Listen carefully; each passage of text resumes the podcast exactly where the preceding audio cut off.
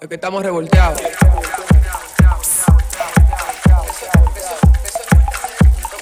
Es que, es que- es que- es que estamos revolteados. Estamos de vuelta.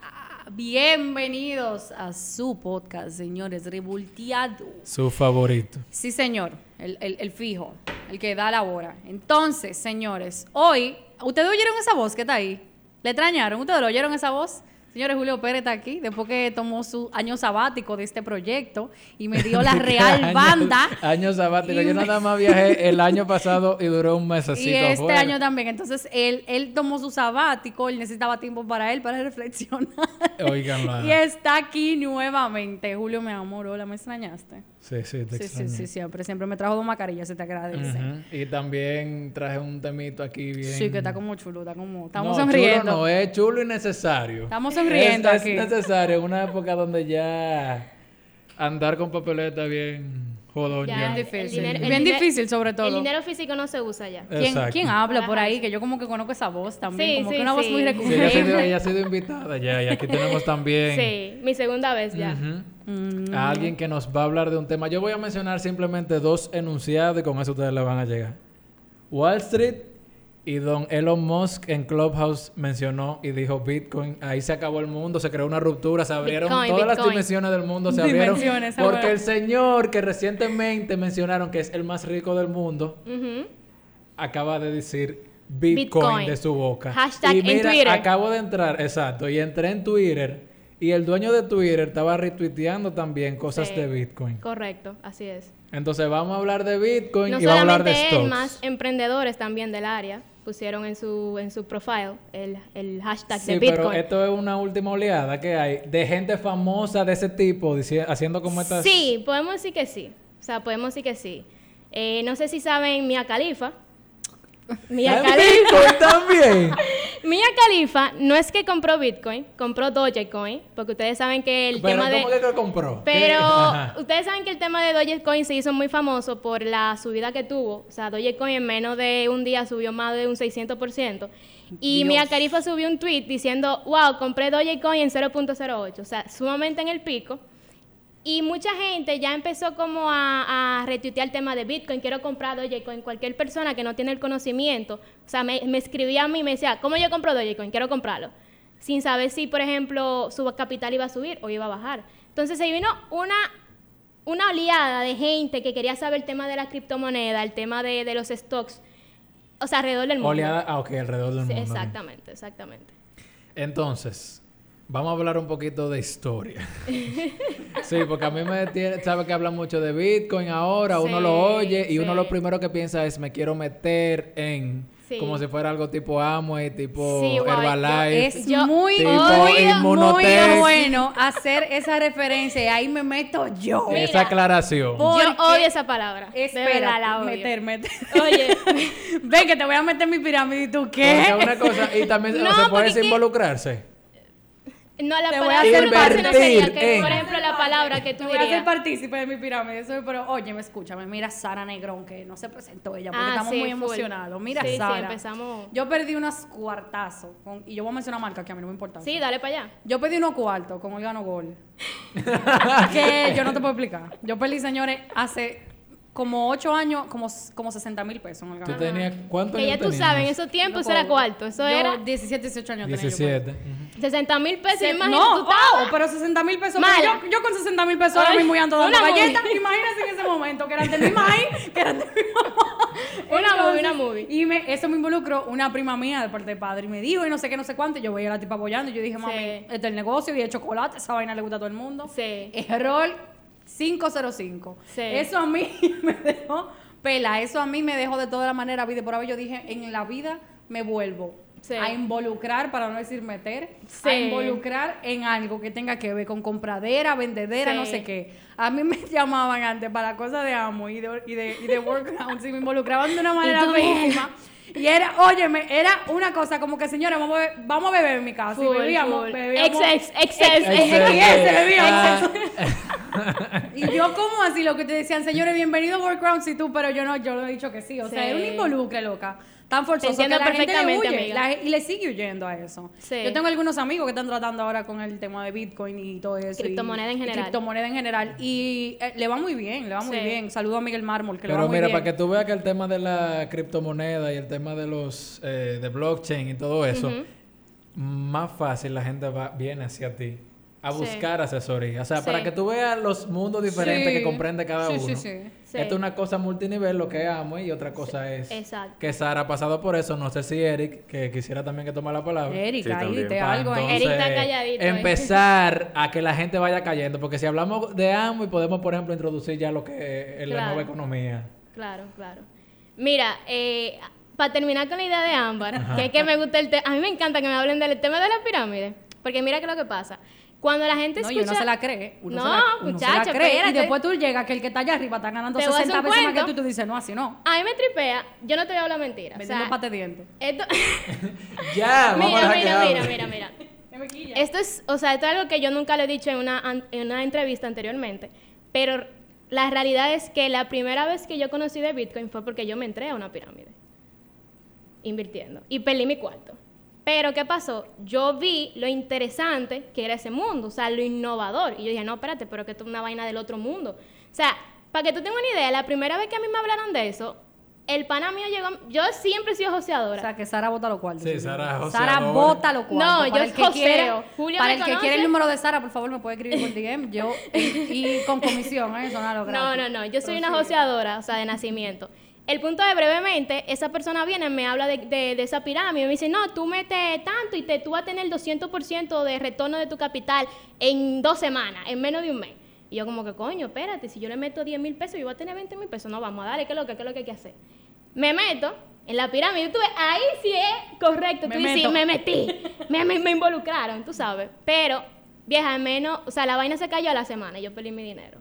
Pero, ¿qué pasa? Yo me quedé en la mentalidad de que, mierda, pero Bitcoin, porque pagaban en Bitcoin. Bitcoin, ¿qué es eso? Déjame buscar. Busqué, busqué, encontré lo que es blockchain, qué Bitcoin, qué criptomoneda, qué criptografía, o sea, una O sea, fundidera. tú fuiste Yo, autodidacta. exacto, yo investigué. ¿Por qué? Porque yo no me cerré a la idea de que a mí me metieron en una pirámide y yo perdí mi dinero. O sea, yo dije, pero es que aquí, hay- aquí tiene que haber algo más. Sara, Sara, pero vamos, vamos, vamos a ser sinceros, Sara. Ajá. Ah, Yo tengo una pregunta. Porque Ah, este, creo yo que- creo que todo el que va a oír este Creo que podcast. sé cuál es el tipo Yo de creo que todo el que va a oír este podcast va a decir, pero ajá. Yo tengo una pregunta que la tiene todo el mundo. ¿Es factible? Sí. A nivel, o sea, tú Sí. te puedes decir que ustedes Sí. saben una vaina. Yo Tú no tenía tienes que terminar la pregunta, ya yo sé lo que yo no tenía ni 20 pesos para el refresco, a lo mejor en la, en la universidad y ahora tengo para Sí, mira, yo te voy a decir algo. Yo empecé mi negocio en la universidad. Yo veo a Eric Y- riendo, o sea, yo No, y que Eric me conoce, Julio me conoce, o sea, mucha gente ha, vi- ha visto mi crecimiento, o sea, la- cómo yo he, o sea, he crecido a nivel económico y como persona. ¿Y como que en, tiempo, en qué tiempo? Sí, por como ejemplo? persona. Ya, estamos hablando del 2017, o sea, y estamos en el 2021, tú sabes, o sea, si yo hubiera, me hubiera quedado en que soy, yo soy ingeniera civil de profesión, eh, si yo me hubiera quedado en el que voy a ejercer la ingeniería civil, yo no tuviera ahora mismo lo que yo hago, viajando el mundo. O sea, yo conozco gente de muchísima parte del mundo haciendo lo que yo hago. Yo trabajo de mi celular, yo puedo viajar a cualquier parte del mundo y gano dinero.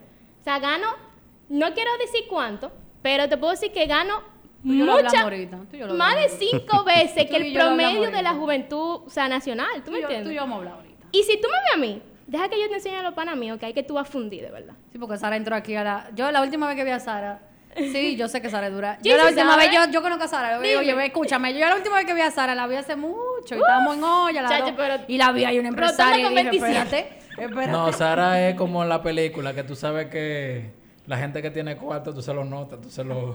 Tú ves el progreso, Eso- de que el eso progreso es- es es heavy. una, un aura que se desprende y eso se siente. No, el progreso y yo es te voy a heavy. decir algo. eh, y, se- y yo, Yo- no sé no, si tú lo has dicho, yo- pero tú sabes que tú también tienes conocimiento de multinivel, tú tuviste en Claro, multinivel, claro. estuvimos en multinivel, Claro, y tú agradeces mucho todo lo que tú también Todo lo que aprendiste de ahí sí, por los 100%. libros que uno absorbió. O sea, de 100%. cada cosa que uno hace en la vida, uno toma. Pero fíjate cómo una acción como la que tomó Sara y, la, y, la, y lo que le pasó a ella, por ejemplo, hubiese creado que ella hubi- no hubiese querido saber de Bitcoin, sin embargo, ella supo separar lo que le pasó con la pirámide Exacto. de la criptomoneda y lo que se podía hacer con ella. Exactamente, exactamente, 100%. Entonces, Vamos vamos, a hablar de- tema de- real, porque Vamos a hablar, una, exacto, vamos a hablar entonces de inversión en general. Lo que más conocemos ahora mismo es lo que es el tema del mercado libre, el mercado bursátil. Yo no sé nada de eso. Yo tengo varios amigos que siempre viven chequeando, igual Sara con el tema del cripto. Viven metidos mirando cada 15 minutos, es más menos. Y a veces a las 3 de la mañana se quedan despiertos porque parece que tienen, hay más dinamismo, no sé, como que el dinero sube, el dinero baja, no sé. Yo estoy hablando es por lo que veo. Claro. Que no se despegan de esa pantalla. Nada más mirando. Eh, Aquí hay Porque uno que está en invierten, eso. invierten, invierten en marca, invierten en acciones en marca, invierten entonces todos esos términos. En este podcast vamos a hablarlo de forma desmenuzada porque como no estamos mostrando gráficos ni podemos señalar a la gente, vamos a hacerlo como más entendible. Correcto. Ok, primero tenemos el mercado bursátil. Vamos a decir, el mercado libre mercado, lo que pasó con Wall Street. Stock ¿Por market. qué invertir en eso? ¿O por qué invertir en marcas? O, por ejemplo, ¿cómo, cómo es que funciona ese asunto? Tú te refieres ya Ok. al mercado de acciones. Exacto, pero fíjate Vamos a que empezar yo- con, con stock market. Exacto, vamos a que es como allá. que lo que vino primero, así como... Sí, Sí. sí, sí. O sea, ¿por qué? Mira, eh, yo creería que es bien sencillo. No me he presentado. Mi nombre es Eric Santana. Eh, cuando, cuando, Julio, cuando Julio me vio, me preguntó, mira, lo primero que tú tienes que decir es eh, tu nombre y cuánto tú tienes en tu cuenta bancaria. sí, es relajante. Yo, yo tengo muy poco dinero en mi cuenta bancaria. Realmente eh, creo que... Pero tiene mucho invertido. Sí. Ah, No me, no me desanime así. Y o sea, claro, cuando yo digo mucho es que tengo X veces lo que tengo en la cuenta bancaria invertido, ¿verdad? Y la idea de tener ese dinero ahí es que es el dinero que se va a convertir luego en tu capital para tú hacer otras cosas. Tú lo que estás es amasando capital para luego quizás tú monta- montar tu propia empresa, montar al- a- otra cosa más o invertir en otros tipos de negocios. ¿Por qué tú inviertes en el stock market o por qué inviertes en criptomonedas? Porque es una forma de tú convertir un peso en dos y en tres. Es una forma de tú tener un- una pequeña inversión que no tiene que ser de, de 10 mil dólares, no tiene que ser un millón de pesos, no tiene que ser 10 millones de pesos como quizá aquí te lo quieren poner, que para tú poner un restaurante tienes que buscarte 2 millones de pesos para entre instalación y no sé qué, jodiendo, mételo, métele marketing y luego que dure tres meses y que se te vaya la mierda y tenga que cerrarlo por el COVID. Entonces, ese tipo de negocio también es riesgoso en su, en su eh, propia forma. Y, y qué pasa? Que el stock market, aunque, y, y el tema de las criptomonedas también, dicen que es riesgoso, es súper cierto, es súper riesgoso. Eh, Así mismo como Sara perdió su dinero, aunque fue en una, en una pirámide. eh, Así m- mismo mal por ella, mal por ella, ella no debió meterse nunca en una pirámide. Sí, pero bien. es, claro el desconocimiento. Claro, el Exacto, desconocimiento Y y, hay que vivir muchas cosas. No, y la gana de tú transformar el dinero de día a 20. Entonces, ese, esas, esas ganas no son malas de tenerla, pero también hay que entender que hay gente que se quiere lucrar de esas ganas tuyas y hay que tener cuidado con eso. Entonces, ¿por qué invertir en el stock market? Bueno, hay una analogía bien sencillita que es que dicen, eh, si tú hubieses comprado un stock de Apple por el valor de un celular de Apple en hace 10 años, Esto que es la acción. la acción. La acción. Imagínate un celular de Apple, digamos que costaría 500 dólares en aquel momento, tú hubieses comprado esos 500 dólares en stock de Apple y hoy en día tú tuvieras para comprarte, eh, qué sé yo, un buen vehículo del año.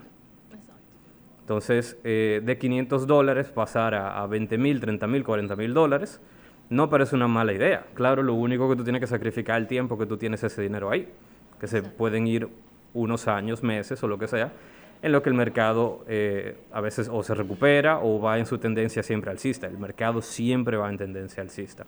En todos los años en que el mercado está abierto, siempre tiene una tendencia alcista. Siempre. ¿Al qué? Alcista. Ok. Siempre va a crecer. de alza. Ok. Exacto. Entonces, aunque tú compres en el pico hoy y mañana y el año que viene no vuelva a ver ese pico porque baje, dos o tres años después va a superar ese pico. Entonces, muchas veces lo que la gente hace es que se mete cuando hay un frenesí, como hoy en día, que anda Elon Musk, que anda todo el mundo diciendo Bitcoin, Doge, y se meten. Sí, eso pasa con todo, algo como, como humano. Sí, Cuando algo está en boga, claro. y No, y- empiezan y hablan de eso. Entonces, cuando hay personalidades, hay una teoría, se llama teoría de los especiales, que cuando viene una persona, que bueno, en este caso Elon es bien conocido dentro de su gremio. Pero si el más rico del mundo me, me dice a mí, no, que la pared mía es amarilla, vamos a ver unos cuantos del mundo pintando su pared amarilla porque eso le va a traer, vamos a decir, suerte. Claro. Entonces, No, lo mismo Elon Musk dijo una vez que él se baña cada vez que está aburrido y de seguro hay mucha gente ustedes, bañándose. ustedes sabiendo que él es el más rico del mundo y es una persona que ha tenido éxito, vamos a decir, económicamente, socialmente, a nivel de, de- de lo que el capitalismo le ha podido también brindar a él como persona y lo que le ha podido sacarle provecho. Ustedes entienden que él es una persona exitosa, que ha sabido salirse con la suya y ustedes lo admiran como persona. Claro que Porque sí. lo han tachado de hablar mucha mierda. Bueno, pero ¿Quién habla esa, mierda? esa mierda, esa mierda lo ha llevado lejos. Exacto. Y entonces, ok, que hable mierda, pero ¿cómo, cómo llegó con esa mierda donde está? Exacto. Exacto. Entonces, no, no puede ser solamente lo que él habla, sino lo que él hace por detrás de su cuenta de Twitter. Comprar una acción. Vamos a hacer, porque yo ahora mismo quiero comprar una acción. Yo pongo mi tarjeta, yo, ¿dónde yo tengo que entrar? ¿Cuál es la aplicación? Yo pongo mi tarjeta de crédito y de ahí saco el dinero de débito. ¿Cómo es que yo paso ese dinero al sistema? Con las acciones no es tan fácil como con las criptomonedas. Con la criptomoneda tú pudieras hacer eso ahora mismo, si Full, tú quieres. exacto. Pero con las acciones tú necesitas primero identificar qué tipo de mercado es. Si es el chino, si es el gringo, si es el europeo, donde esté esa acción. Y luego de tú te tienes que eh, conseguir una cuenta de brokerage, ¿verdad? Un, que es un intermediario que, que te puede acceder a tú comprar con tu dinero un capital que tú le des a él para tú adquirir una acción o no, ¿verdad? Entonces ya todo eso está automatizado. Anteriormente eh, en las películas se veía de que, que siempre había mucho teléfono y no sé qué. Eso era un agente de broker que recibía una llamada de un fulano tal y decía, mira, cómprame 10 mil dólares de ta- tal acción. Eso ya, mm, aunque todavía existe, pues ya hay aplicaciones como Robinhood y otras bien famosas que tú lo único que tienes que hacer es eh, mm, pasarle tu dinero a esa aplicación, claro, ¿verdad? Y luego entonces tener una cuenta, claro, con, eh, con Robinhood. Eh, sinceramente yo nunca me he hecho una, pero digamos que el, pro- que el proceso es simplemente tú dar información tuya, llenar un KYC y si tú cumples con los requisitos, pues ya te dan tu cuenta, tú depositas uno- un dinero que lo tienes que mandar por transferencia probablemente. Y ya luego cuando está allá, ya tú utilizas ese, ese dinero para adquirir o. acciones. A todo el mundo lo intermedian al principio. Sí. Ustedes intermedian ahora. Nosotros tenemos que intermediar, pero por una necesidad del mercado. Exacto. Exacto. O sea, no es tan fácil. Si tú quieres adquirir ahora mismo Bitcoin, obligatoriamente vas a tener que hacerlo por alguien que te lo está vendiendo. Exacto. A través de un Entonces- tercero. A través de un tercero. Exacto, no es como que Bitcoin sea una institución que diga, estoy aquí, cómprame. Exacto. Eso no, no existe. Entonces, Bitcoin es solamente un activo, como, como el oro. Tú no tienes una institución que se llama oro y tú vas y le compras, sino que es un activo transable y la gente lo tiene y para tú adquirirlo, tú se lo tienes que comprar a alguien. Exacto. Es lo mismo con el, con el Bitcoin y los activos digitales. Exacto. Para, Pero, Sí, ajá, termina, perdón. termina. No, no, para tú adquirirlo obligatoriamente tiene que ser a través de un intermediario o directamente con la persona. Exacto. Pero qué bueno que tú pones la pregunta de, de, de cómo tú puedes comprar stock. Lo, mira, porque que yo soy crypto believer 100%. Porque, por ejemplo, ahora mismo hay una opción que son los tokenized stocks, o sea, son tokens, eh, stocks tokenizados, donde, por ejemplo, para tú evitar tener que crearte una cuenta en un broker, que con una cuenta bancaria, que es fulano y leo su hermano, tú puedes ir a un exchange de criptomonedas, depositar un ejemplo Tether o, o dólar digital, digital, y ahí tú puedes entonces comprar cualquier stock sin necesidad de tener que, que pasar por, por el proceso de, que, de un broker y todo eso. O sea, es algo sumamente más sencillo. Y yo entiendo que por eso es que hoy en día las personas ya van, se van dando cuenta de, de la descentralización de las criptomonedas, tú sabes, porque lo que te elimina es la, la necesidad de tú tener que usar intermediario. ¿Tú entiendes? Y de, vamos a decir, regulariza- regularizaciones que vendrían del Estado. También podemos decir, Mira, eh, esa, esa palabrita que dijo Sara, y estoy tratando como de no llevar, no irlo a lo más técnico para que realmente se Sí. entienda, pero déjame ver, quizás hacer una analogía. Imaginémonos el mercado de aquí. Eh, el Banco Central emite unos bonos, ¿verdad? Y normalmente eso pasa por una primera ronda de inversionistas que son los que tienen el power para comprar de a, no sé, de, de a 100 mil o de a un millón cada, cada posición, ¿verdad? Y luego viene a un, a un mercado secundario, terciario, yo no sé muy bien de eso, pero imaginen, simplemente eh, vámonos a, a saltar esa parte. Cuando tú lo adquieres como persona, como tercero, tú te vas a una, a una ¿cómo se dice? A una, eh, un AFI o ¿cómo se llaman estas? La- lo- el las, los sitios que te venden, los fondos de inversiones. fund. No, no, no, porque no se llaman fondos de inversiones como tal. Fíjate que yo estoy tan desligado de ese tema. Pero para tú adquirirlos por ahí, tú, digamos, tú pones tu dinero y ellos te dan un IOU, que eso viene siendo como yo te debo a ti tanta cantidad y ellos llenan un contrato contigo, que eso significa que tú estás invirtiendo tu dinero en este bono eh, que yo te estoy representando, porque esa entidad es que, le, que es que le paga el Banco Central y luego te vende a ti una parte de eso dividida que tú puedas adquirir, que no es lo que el Banco Central quiere. El Banco Central no quiere tener que lidiar con, con millones de personas comprándole de a 10 mil o 5 mil, sino que estas entidades están en el medio para dividir esas cantidades y llevarse una comisión en el medio, ¿verdad? Entonces, ¿Qué pasa? Que si Sara viene y adquiere ese, ese, esa inversión a través de, de ese fondo de inversión, Sara nada más lo puede sacar de este fondo de inversión específico, fondo de inversión X. Si ella se lo quiere llevar a un fondo de inversión Y, que está quizás dando una rentabilidad más alta, no va a poder hacerlo, porque ella se debe a conmigo por contrato. Exacto. En el tema de los, de los stocks tokenizados, por así decirlo, es que yo puedo adquirir ese stock en un exchange, en una casa de intercambio, que es un intermediario, pero lo puedo sacar de, me lo puedo meter en mi celular, lo puedo poner a donde a mí me dé la gana, nadie me lo va a poder quitar jamás. Exacto. Si la empresa quiebra, yo como quiera lo tengo. Y luego si hay otra empresa que también está, eh, que está intercambiando ese token, yo me lo llevo a esa empresa y hago el exchange por dólares o por otras Exacto. monedas. Euro, whatever. Entonces, eh, y no solamente eso, ya hay también eh, exchanges descentralizados que no necesitan de una entidad intermediaria y yo puedo ir a cambiar mi, mi stock de, de GameStop, que está tokenizado, que no es GameStop como tal, sino que es un token de GameStop que tiene el mismo precio Nombre, del todo. token de, de que, el- que la acción de Ah, GameStop. O sea, algo como, vamos a decir, errático, algo que, que como un espectro. digamos, es más como que es lo que te da la, la valía de que tú tienes esa... eh, de, que tú, acción, de que tú tienes esa acción, pero no, no la tienes como tal. Exacto. Es simplemente algo que refleja su, su mismo valor. Exacto. Y punto. Y la gente es que por transarla le da confianza. Entonces tú te la puedes llevar a donde tú quieras e intercambiarla y ese dinero siempre va a ser tuyo. Entonces si, si viene Robin Hood, y quizás por ahí tú te quieres ir también con lo que pasó con Wall Street Bets, que viene Robin Hood y, y le cierra las cuentas a todo el mundo y, y, Sí, que y de eso vamos a hablar ahora.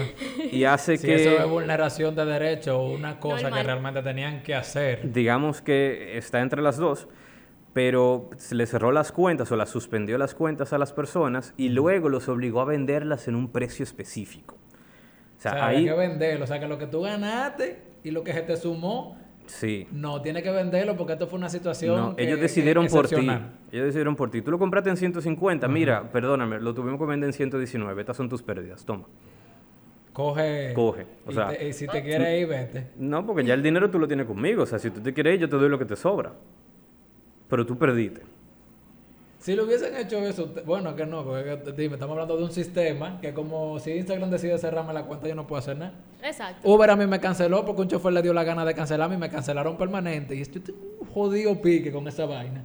Entonces yo me imagino la... la, la, la- no y sé, que lo tú con tu ejemplo. cuarto ahí en esa cuenta, y que, que No. te salten con esa vaina. No, sí, y Ponte- me da pique ponte- porque ponte yo... una- ponte una- una- yo uso, óyeme, yo uso Uber diario y vienen y me lo quitan. ejemplo, y yo- tengo InDriver, InDriver, yo no puedo, a mí no me gusta andar con dinero papeleta. Entonces no tienen la, yo. la, la cosa para poner la tarjeta. no sé ni en qué, pero- Y entonces Uber me pone, yo le escribo y Uber tiene la facultad porque por ley y, y la presión que ellos tienen, ellos dan una respuesta. Óyeme, yo creo que Uber es la, es la marca que más que rápido, más responde sí. por las situaciones Y que le pasa legalmente y vamos a decir resuelven porque si tú le dices a ella está por mentira que a ti te, te- te cogieron un dinero de más ellos te lo devuelven pero nada a mí me lo cerraron y yo ahora analizando con lo que decía Eric si Robin Hood viene y me cierra y me dice a mí que tengo que vender un dinero que yo me gané que no fui yo que lo provoqué porque fueron unos chamaquitos que Sara me dijo, espérate, no digas chamaquito de cierta, de cierto rango de edad, como- pero de que son jóvenes, son jóvenes que armaron eso y se artillaron, pero va- ahí vamos a decir quienes le siguieron fueron, vamos a decir, de todas las edades, que, Sí, que exacto. vieron, eh, que vieron en eso como una acción. mundial. Óyeme, que vamos a entrar en ese tema ahora. Ujú. Eh, antes de, de pasar a ese tema, quería eh, preguntarle a Sara, estamos escuchando mucho cripto, cripto, cripto. Si yo no me equivoco, cripto es algo de los 70. inicio, no, antes, después, No, mucho después. mucho después, mucho como cuándo. Bueno, yo entiendo que la, que la primera criptomoneda se creó en el 2009, ¿tú entiendes? Ah, la primera Pero entiendo que la criptografía No, estamos hablando- yo estoy hablando de la teoría. Ok. Creo que mucha gente... mucha más avanzada, diría yo. Ok, no, de no- los o sea, 70. antes de los 2000 no, no, estamos, no sabemos de cripto, no sabemos de vamos, nuevos mecanismos de, vamos a decir, de No. divisas. No. No. No. Ok, cripto estamos No. hablando de esos, esos cosas Eso es del 2000 para allá. 2009 Ah, ok. para acá. Exacto. Exacto. Yo tengo un pana que está involucrado como de que de 2010, 2011. Sí, es correcto. Sí, ahí eso sí. Ahí es válido. O sea que él está en los inicios. sí. Muy inicio. Muy, muy. Muy inicio. Bueno, él Ese- tie- él- ese está burlado. Sí, espérate, porque ese tiene Ese unos está cuartos. burlado. Porque acuérdate que yo te lo puse a él. El, el- el que, El- el, ajá, ya, el, ya, el ya, sí, novio sí, de sí. ajá. Entonces, sí. Ajá, entonces, el pana tiene unos cuartos.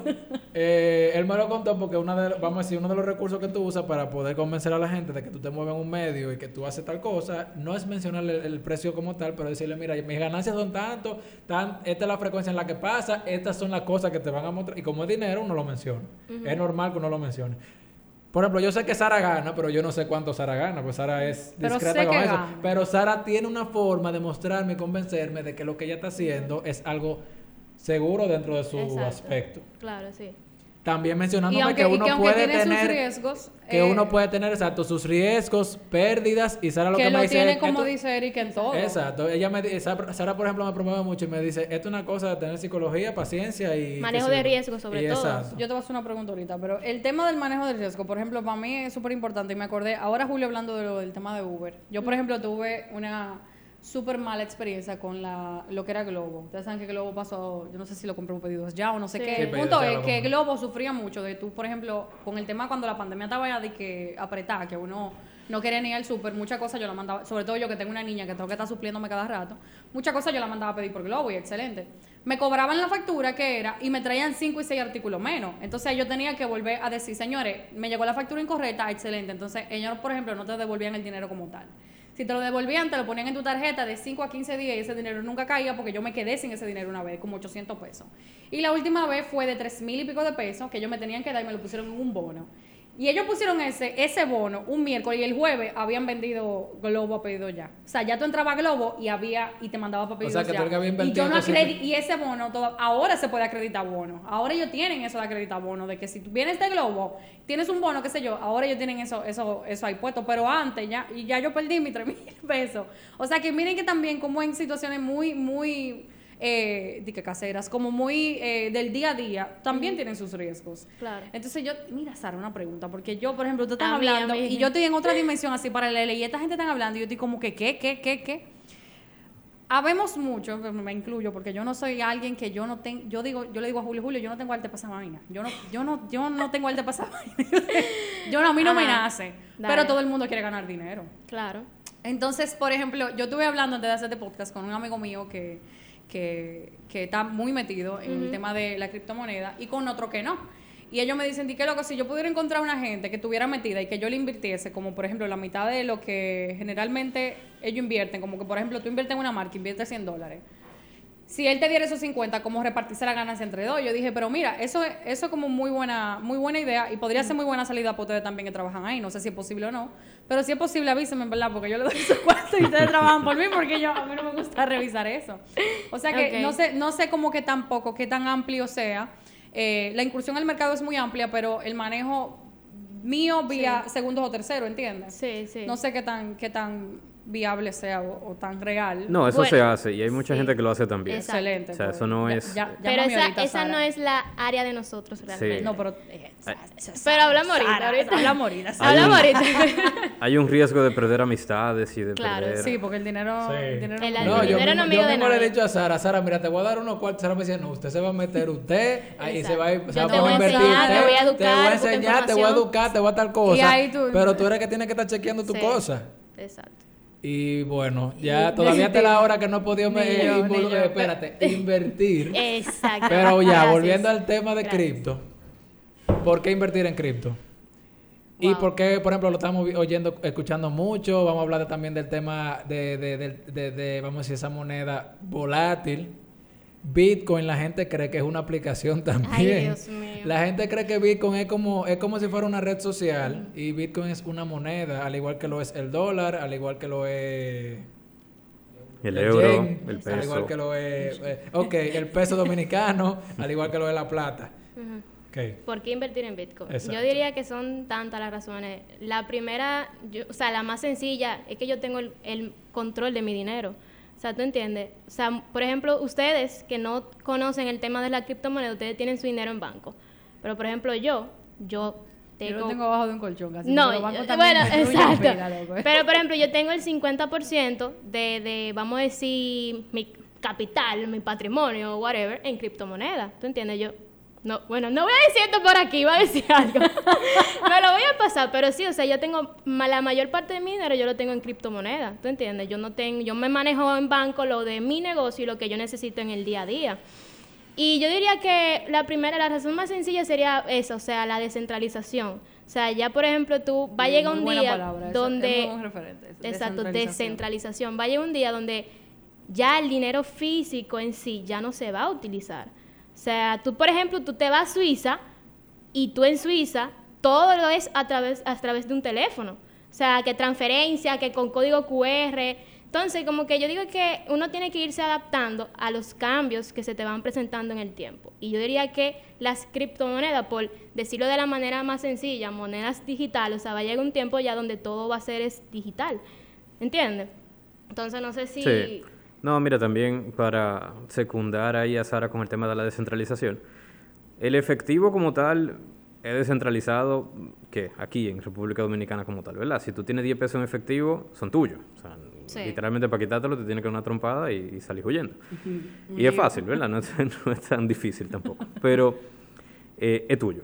Y cuando, si son los mismos 10 pesos en el banco, o si tú estás utilizando una tarjeta de débito o de crédito para tú pagar algo en, una, en un restaurante, por ejemplo, ese dinero realmente te lo tiene alguien en las manos y se lo pasa a alguien más dentro de su propia cuenta.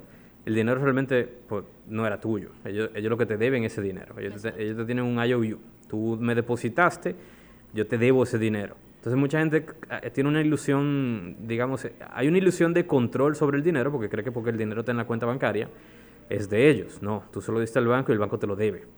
Entonces, el tema está en que cuando se fue eh, transformando el dinero físico al dinero digital, pues comenzaron a aparecer muchos tipos de regulaciones, muchos tipos de... Comisiones. De controles, de comisiones. de cuarto. Y Exacto. cosas por tener unos cuartos tuyos en el banco. Exacto, o sea, mira, si, si- tú eres un restaurante y te pagan con tarjeta de crédito, Y te no, quitan déjame decirte 5%. una cosa.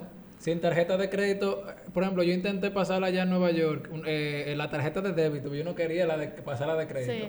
Y no quería pasar, y hasta que no pasé la de crédito, no pasaba. Es como que de maldad, los bancos hacen que tú también tengas los productos de ellos. Para tú poder utilizarlo de cierta forma. Porque tú es que acuérdate que ese dinero del banco. Pero espérate, tú puedes. banco al final. ok, tú Sí, puedes, eso tú es- puedes ser. Eh, ¿Cómo que se le dice al cliente del banco? Bueno, cliente del banco.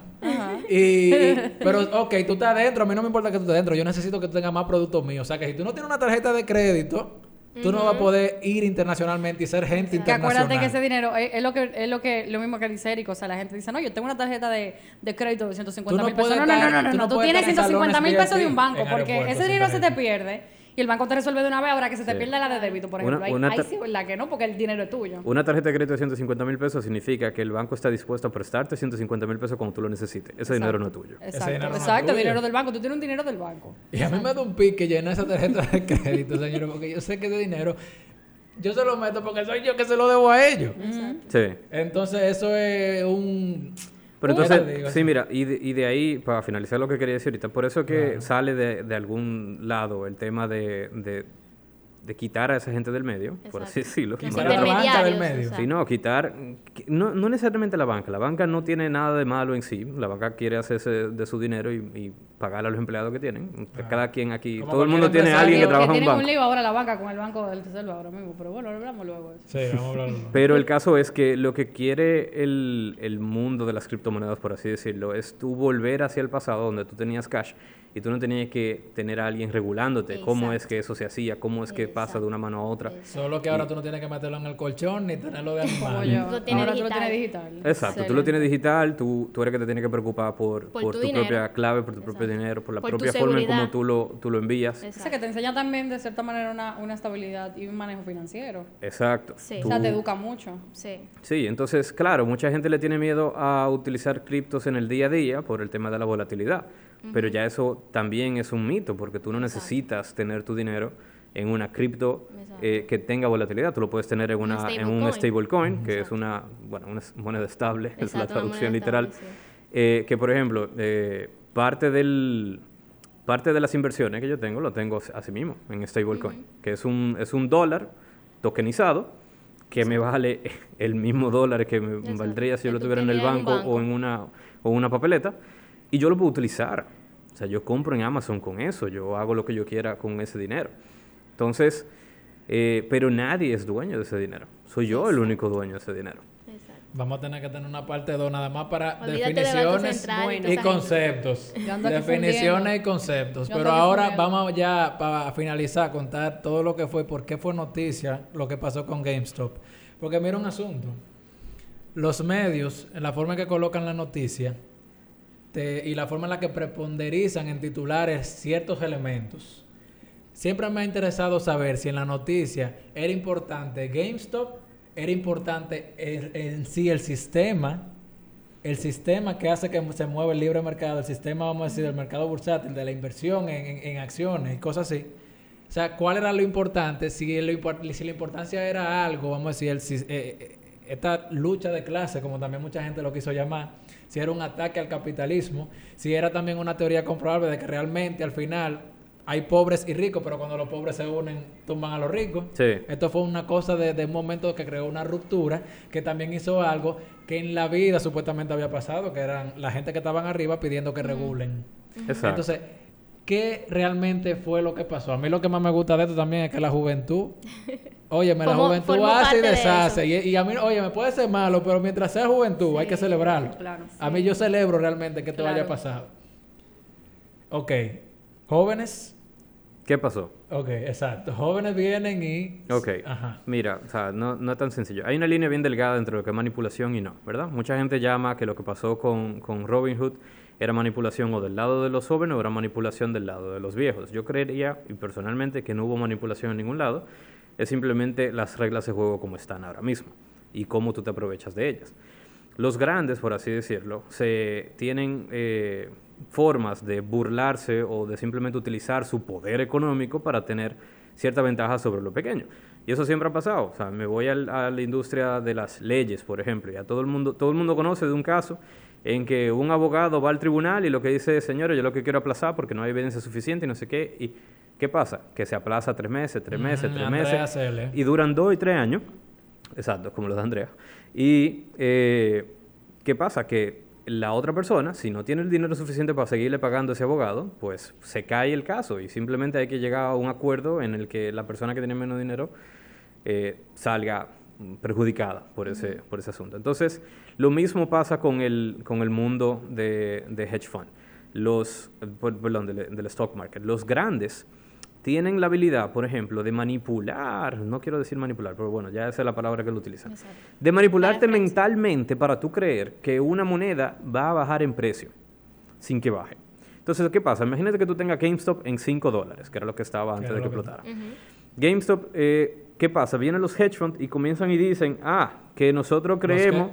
¿Mm? ¿Los hedge funds. Los hedge funds. Esos son los de abajo. No, esos son los de arriba. Esos son los fondos de inversión. los Hedge fund es Lo un... sabe, lo sí, bueno Los ricos, ok. fondo de inversiones. Hedge fund, de- fondo de inversiones es lo Melvin mismo. Capital, sí. Exacto. Que, o, el, o el panita este de, de Billions. Eh, Ah, Axel- Axel Capital, sí. Axe, Axe Capital. Vamos, ¿verdad? ok, son individuos o también empresas en sí como que invierten en grandes Sí. cantidades y, y, y yo le digo, como yo digo, chorcelean, que es un Chorcelean, exacto. Entonces, Que ¿qué, es lo que hacen con, con ese chorcelean? Cuando tú eres una persona eh, mm, común y corriente, que tú tienes quizás 20 dólares metido en GameStop, tú tienes cuatro acciones de GameStop que valían 5 dólares, y tú ves el order book, que es el, el libro de, de De órdenes, órdenes. por así decirlo, si tú ves una línea gigante que dice, mira, en 5 dólares vamos a vender de a duro. ¿Verdad? ¿Qué quiere decir? Que es poco probable que vaya a subir más de 5 dólares. Y tú y las noticias comienzan a decir, ¿no? Que está todo el mundo diciendo que van a shortear, eh, shortear por así decirlo, a, a GameStop porque por el tema de que se están yendo a bancarrota, porque están cerrando sucursales. Y tú te lo crees, ¿verdad? Y tú dices, no, pero mira, la voy a vender. Sí, y tú porque- vendes tu moneda en 4.95, en 4.90, perdiste dinero, empieza todo el mundo a vender al mismo tiempo y crea un, un como un efecto, efecto inverso. no, un efecto de snowball, por así decirlo, Ah, sí, donde de tú vendiste y tú le dices a Sara, Sara, yo vendí en 4.90 y Sara que lo está vendiendo en 4.85 dice, Dice, pues "Mira, espérate, yo voy a vender porque esta vaina va para abajo. ya me y voy a salir. empieza, y, y ¿qué Vendí, pasa? loco, que salí. baja a 4, baja a 3 y ¿quiénes son los que ganan? Los que te Ah, hicieron lo que- creer, Lo que están arriba. los que están arriba que te hicieron eso creer. Eso Exacto. es. Entonces, Tú estás eh, apostando ellos- a la baja, o sea, de que ellos se pusieron muy agresivos en shortear a GameStop. ¿Y qué pasa? Que esa data es pública. O sea, to- el- eh, todo el mundo puede saber, si tú sabes dónde buscarlo, cuánto dinero hay en, en shorts a una eh, moneda en específico. Entonces, ¿qué hicieron esta gente de, de Wall Street Bets? Ellos dijeron, bueno, si nosotros reunimos suficiente gente espérate. aquí Wall Street Bets es el grupito de Reddit. de Reddit, Correcto. Do- sí. Reddit es una plataforma, una red social donde hacen foros para discutir temas. Sí, cualquier Es un tema. tipo de clubhouse, pero no en tiempo real, donde la gente se responde a sí misma. Como un rep, dándole réplica, réplica a, a comentarios que haga la gente. Y eso se va, vamos a decir, engrandeciendo. Pero la forma de la audiencia comportarse en Reddit, o sea, ahí vemos, por ejemplo, gente que ve anime, ahí vemos y todo. discute muchísimo. Ahí hay gente también que habla de cosas de training y cómo llegan a varios, a, a su cuerpo y cosas así. Imagínense como si fueran comentarios de YouTube. Eh, yo escribo algo y viene alguien y me escribe algo. A ese alguien le escribe a alguien algo y van así comentando. Exacto. O sea, es una cosa que se da en todas las redes sociales, pero Reddit tiene su forma de generar un comportamiento en su audiencia. Correcto. Exacto. Entonces, ¿qué pasa? Eh, asimismo, como hay una forma de hacer que un precio baje muchísimo, también hay una forma de hacer que el precio suba muchísimo, que es lo que ha hecho... Lo que ellos usaron. No, lo que ha hecho Elon Musk con Doge y con Bitcoin. Bitcoin, exacto. Él dice, tengo Bitcoin, ¿qué pasa? Anda todo el mundo entonces detrás de Bitcoin. voy a comprar Bitcoin. Aprovecha de su fama. si tú Él dices, dijo Jul- que, que tiene, yo voy a comprar ahora porque lo dijo. O sea, O sea, imagínate que, imagínate que, bueno, el precio de Bitcoin está en 45 mil ahora mismo, o algo parecido. Imagínate que Sara lo está vendiendo en 45 mil y yo lo estoy vendiendo en 45 mil, no hay ningún problema. Tú vas a donde Sara y le dices, Sara, te voy a comprar todo tu Bitcoin. Ah, va, a 45 mil. ¿Qué pasa? Que yo veo esa transacción y digo, ah, yo soy ahora el único que tiene Bitcoin para vender. O sea, la, la- la oferta se va disminuyendo y cuando Ámbar se me acerca y me dice, hey, te quiero comprar todo tu Bitcoin, yo te digo, sí, pero a 46. Entonces, Ok, eso hace que el precio vaya y suba y suba y suba. Si tú magnificas eso y lo extrapolas a que hay millones de personas y millones de transacciones por minuto, hacen que se empuje el precio hacia arriba. Entonces, ¿qué fue lo que hicieron la gente de Wall Street Bets? Dijeron, bueno, vamos a hacerles un short squeeze a la gente de, que está shorteando eh, GameStop. ¿Y de qué se trata un short squeeze? Y aquí me voy un poquito más técnico, así que pre- prepárense. Cuando tú No, pero, shorteas... eh, los usuarios, vamos a ponerlo un chisme desmenuzado. Sí, no, no, lo, Oh, voy- pues lo voy a poner, lo voy a poner bien desmenuzado. Está bien. Cuando tú shorteas, tú estás apostando a la baja. Prácticamente tú te le estás acercando al broker y le dices, mira, préstame una acción, por decirte un número, puede ser 10 mil, puede ser 100 mil, préstame una acción de GameStop al precio actual. Aquí toma tu dinero, ¿verdad? Yo, estoy poniendo mi dinero, pero tú préstame la acción. Yo la voy a tener, la voy a vender inmediatamente para adquirir el valor actual de esa moneda, diga, dígase, los 5 dólares. Y cuando baje el precio, yo voy a volver a comprar GameStop en 3 o en 4 y yo te la voy a devolver a ti y me voy a quedar con la diferencia. el diferencial. Y tú eres que pierde, ¿verdad? Y eso está bien. O sea, lo- los brokers están, están dispuestos a ese tipo de riesgo. Entonces, eso es un short. ¿Qué pasa cuando te va mal en un short? Tú pusiste un short eh, eh, y, ¿y qué pasa? Tú adquieres ese short en 5 dólares, pero el precio comienza a subir. Va por 6, va por 7, va por 8 y ya tú no aguantas más. Y tú dices, bueno, está bien, déjame asumir mis pérdidas, déjame yo comprar este GameStop en esta acción en 8 dólares. Lo único que yo tenía eran 5 dólares, por el, por el cual la cambié con el short Ahora tú debes tres. ahora tú debes tres. Pero ¿qué pasa? Para tú adquirir esa acción, tú tienes que irte a comprarla al mercado. Y el mercado está también vendiendo activamente a un precio siempre más alto. Cuando tú adquieres esa acción, tú la vas a comprar al precio más alto que hay, haciendo que el precio suba también. Entonces, cuando se hace eso a gran escala, cada persona que tenía un short y lo canceló, tenía que ir al mercado a comprarlo, haciendo que empuje el precio más hacia arriba. Entonces ya no, era- ya no era solamente la gente comprándolo, sino que era la gente que tenía el short vendiéndolo para poder, y, y, eh, perdón, y- y impulsando el precio aún más para arriba. Y eso fue lo que le pasó a, a GameStop, que no era solamente esa, esos muchachitos comprando, sino que eran los grandes cuando tenían que cerrar sus posiciones de short, tenían que comprarle a esos chiquitos. igualito a ellos. Exacto. Exacto. Tenía que comprarle a esos chiquitos, que, que eran los que estaban vendiendo, impulsando el precio aún más arriba. Y como esa gente tenía millones y millones de dólares, billones de dólares en Invertido. short, Millones. ellos convirtieron todas esas órdenes de short, las desaparecieron prácticamente, y todo eso se convirtió en compra de GameStop para ellos poder salir de esas posiciones de pérdida. O sea, ellos tuvieron que comprar el- los mismos billones de dólares que tenían para shortearlo, tuvieron que comprarlo a mayor cantidad todavía y hicieron que hubiera una demanda exagerada de GameStop que no había con qué comprar, eh, no había una oferta para tú poder comprar toda esa cosa, entonces, eh, todo eso GameStop, entonces la gente tuvo que subir, ah, bueno, tú estás dispuesto a comprármelo en 10, y en 12, y en 15, y en 20. Ok, y entonces en las compras es que se refleja ese- esa subida. Exacto. Ahí es que suben las acciones de una... Exacto. Exacto. Entonces GameStop pasó en, en una, en una semana de 5 dólares, 366, No. algo así. no, 600 dólares. Y eso es mucho. a porque tú me dices 600 dólares. Yo necesito que tú me le, que me le des peso. 600 en... Yo te en- voy a dar el peso. Para eso tú, es una si acción. tú 600 compraste, dólares en una, en una... Es una acción de GameStop. sí, si Sí. tú hubieses comprado eh, 100 acciones de GameStop, ¿verdad? A En 5 600. dólares eran 500 dólares. En 600 dólares, si hubieses vendido, mil dólares.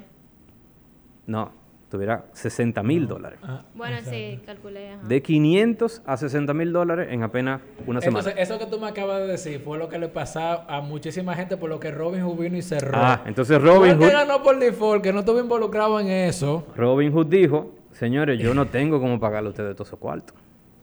Pero a mí lo que me si esos cuartos estaban... ¿Tú te imaginas? Porque están, supuestamente, porque Robin Hood viene y hace esto. Claro. Ah, porque vienen en los de arriba y hacen presión. Porque los de arriba le hacen presión. Pendejo. ¿Tú te imaginas? Son los que, son los que le pagan los fees a Robin. ¿Verdad? Yo no tengo... Ah, pero eso es como que tú inviertas normal y de, y de- y de la noche a la mañana tú vengas y, y, ¿qué es esto? Y tú tu cuarto. Y tú quieras tu cuarto porque está ahí. Y venga Robin Hood y diga, no, que lo que pasó fue una situación eh, que llegó indirecta y entonces tú fuiste ganadora, pero lamentablemente tú no puedes hacer esos cuartos. Ganaste, pero perdiste. que eso fue lo que pasó con Robin y por lo que Alexandria Ocasio eh, Cortés, que es una diputada allá de la Cámara de Representantes, y Ted Cruz, de la parte republicana, mencionaron y estaban de que, espérate, esto que le están haciendo a estos muchachos, si ellos se ganaron su cuarto, hay que darle su cuarto. Robin Hood no puede hacer esto. Claro, ellos lo, ellos lo van a hacer porque quieren los votos de los muchachos. Pero, También. pero es que eso, o sea, siempre, eso siempre se ha dado. Lo que pasa es que esta semana, bueno, los últimos días se dio a gran escala. No lo hicieron solamente con GameStop, lo hicieron con otras acciones también. Sí. Eh, Elon Musk lo está haciendo también con, con Doge. O sea, Exacto. Al final eh, eso siempre se ha dado, pero no a tanta escala como para que literalmente todo el Ah, o mundo sea lo que sepa. anteriormente habían hecho t- este tipo de hackeo anteriormente. Sí, el short ¿Y por squeeze qué esto fue tan grande? porque lo supo todo el mundo y porque fue demasiado Fue- dinero. O sea, fue demasiado dinero que se movió. Podemos decir que este es el hacker más grande que ha dado a ese... Digamos, ¿Qué ha no, pasado en ese no- sistema? no le digas hackeo porque realmente no fue un hackeo. Fue más no, como, no, yo digo déjame... jaque de jaque mate, como, Ah, que, ya, como que de abajo hacia arriba lo tumbamos. Sí, sí, sí, Sí. perdón, sí, exacto, sí, pasó eso. Eh, fue, exacto, fue tan grande que dijeron todas las, todas las, eh, los news outlets eh, comenzaron a ponerlo en la televisión y no sé qué, y todo el mundo se enteró de esa vaina. Exacto. Todo el mundo comenzó a, ay, ¿qué es lo que está pasando? ¿Y qué pasa? Mucha gente se interesó también En- en agarrarse de ese tren Claro. y se fueron atrás de las otras, de las otras acciones que estaba diciendo Wall Street Bets que, que, se- que- que hicieron. O sea, esa gente creció nada más en su cuenta de Reddit, en su, en su account de Reddit, los followers crecieron como en un 2000%, una vaina así. Entonces, esa gente pues, también se hizo de dinero, todo el mundo atrás de hacerse dinero. Ya enseñaron uno de los chamaquitos ahí, que ahorita van y lo matan. Ojalá que no. ¿Qué fue lo que enseñaron? No, enseñaron ya de que este, eh, tú sabes que los medios siempre andan buscando contenido y mencionan de que, ay, esta es una de las caras de los De muchachos que un enseñaron a un muchacho rubio ahí en su cuarto con, una, con un Oye, ahí, porque todo es en una esquina de un cuarto Sí. que tú haces los Sí, movimientos ahora. no. Así fue, por ejemplo, que me tocó a mí en la protesta. Yo estaba en la esquina de mi cuarto cuando todo, se- todo se estaba dando. Quiero con Sara, ya para finalizar, y vamos, como dije, vamos a tener una cosa de definición y concepto y tratar este tema más desmenuzado. Esto fue un una introducción. Sara una vez me mencionaba que este tipo de sistema, no exactamente, yo no sé si el de blockchain en sí, pero ese tipo de, de- de- como la forma del sistema que permite a la criptomoneda, vamos a decir, moverse, poder invertir en ella. Transaccionar, por decirlo así. Si se aplicara en política, pudiéramos tener más democracia. Sí. Por ejemplo, Sí. teniendo un sistema así en una, en una, en unas elecciones, no permitiría a nadie No. meter la mano y, elegiría, elegiría, sí, eso fue lo que mencioné, elegiría, esa- por ejemplo, se pudiera elegir exactamente las votaciones, quién es que quedó, Sí. o sea, sin, sin meter mano de ningún tipo. Sí, lo único Sin que no se va... una... ¿cómo Yo no sé si hay una involucración, porque esto también es Big Data, ¿no? Al final. No tanto. Bueno, ok. Big eh, Data está por encima. en sí, sí. pero tú me, tú me contaste que este sí. sistema permitiría, como vamos a decir, más democracia. Transparencia. Transparencia, Sí. sí. Transparencia, sí. Sí, no, que un sistema de voto a través de, de, de blockchain sí se hace bien, claro está. ¿Por qué? ¿Por qué qué? ¿Por qué permitiría más, tra- más transparencia? Porque no hay nadie que, que esté metiendo mano ahí.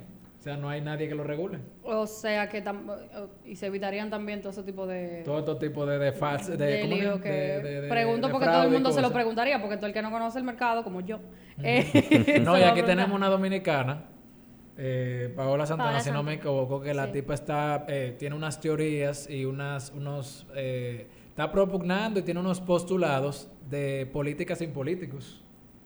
O sea, el ejercicio de la class. organización de la sociedad sin necesidad de entes humanos que puedan, por su personalidad, influir en lo que son decisiones. Porque ¿por qué un- es que estamos jodiendo en este país? Por el Congreso Sí. y por el gobierno. Hay un piloto de una isla que eh, no me acuerdo bien el nombre ahora mismo, fue en el 2017 que se habló mucho de eso, eh, que estaban utilizando blockchain como gobierno para todas las decisiones gubernamentales. Oye. Y quienes tomaban las decisiones eran la gente que vivían allá adentro.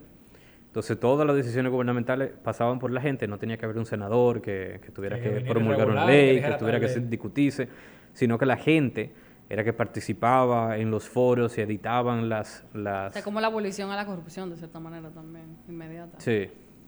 No, realmente la idea detrás de eso es que hace mucho lo que nosotros pusimos fue gente ahí que tomara decisiones por nosotros. Y, pero antes de eso, nosotros le decíamos a ellos qué hacer. Y ahí se perdió eso en algún momento. Claro, Ya- ahora no se hace Exacto. y ellos tú pones una gente que haga pues de mediadora ahí arriba y te dice que sí, no lo hará y no lo hace porque hay otros intereses ahí. Entonces, Exacto. por eso te digo la abolición de la, de la corrupción porque finalmente ellos no lo terminan haciendo.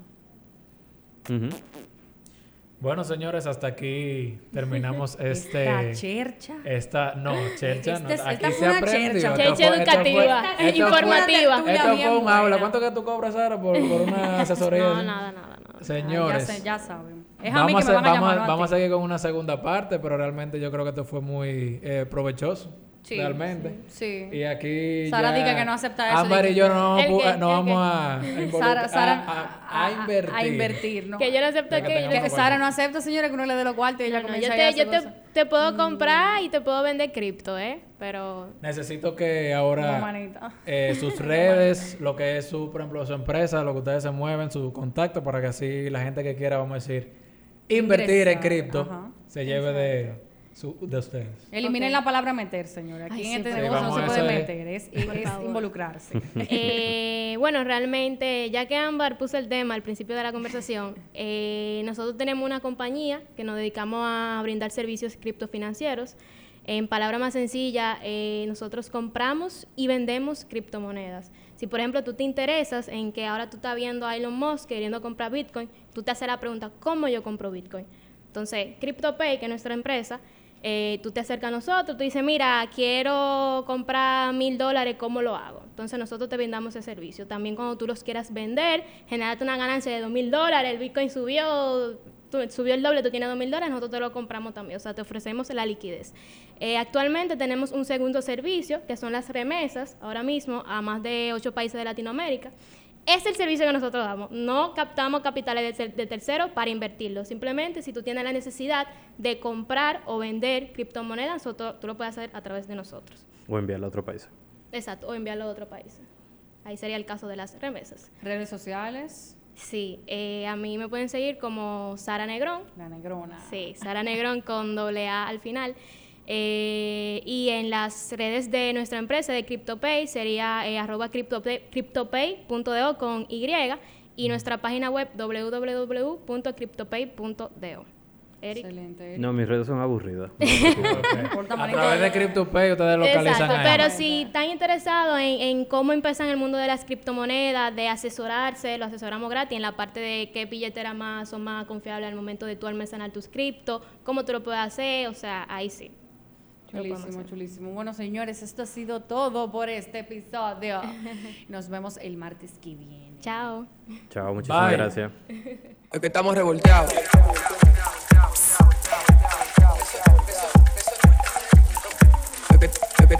Es que estamos revolteados.